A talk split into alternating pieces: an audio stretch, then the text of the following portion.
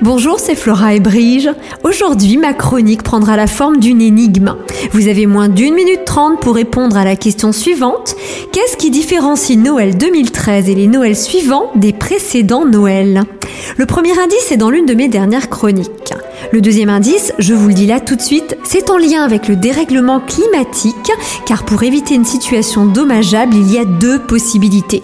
Possibilité numéro 1, la prévention c'est quand le petit prince nous dit Je te préviens, t'as intérêt à ramener tes volcans.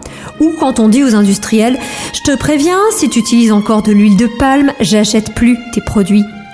Possibilité numéro 2, on oublie la prévention parce qu'il vaut mieux guérir que prévenir, c'est bien connu. L'idée c'est de se dire qu'on trouvera bien la solution miracle au moment où on en aura besoin. C'est le principe des centrales nucléaires par exemple.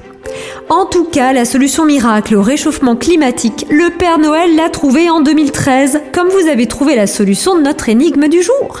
La réponse Allez, depuis 2013, le Père Noël a une associée, la Reine des Neiges, tellement canon qu'elle fait fantasmer les pistes de ski de toutes les stations vosgiennes.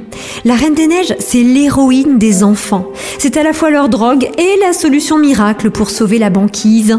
Madame la Marquise, qu'on se le dise, tout va très bien.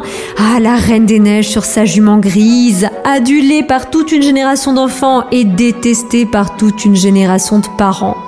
À chaque Noël, on ne voit qu'elle, hein, autant que le Père Noël. Et moi aussi, je l'adore parce qu'elle fait rêver.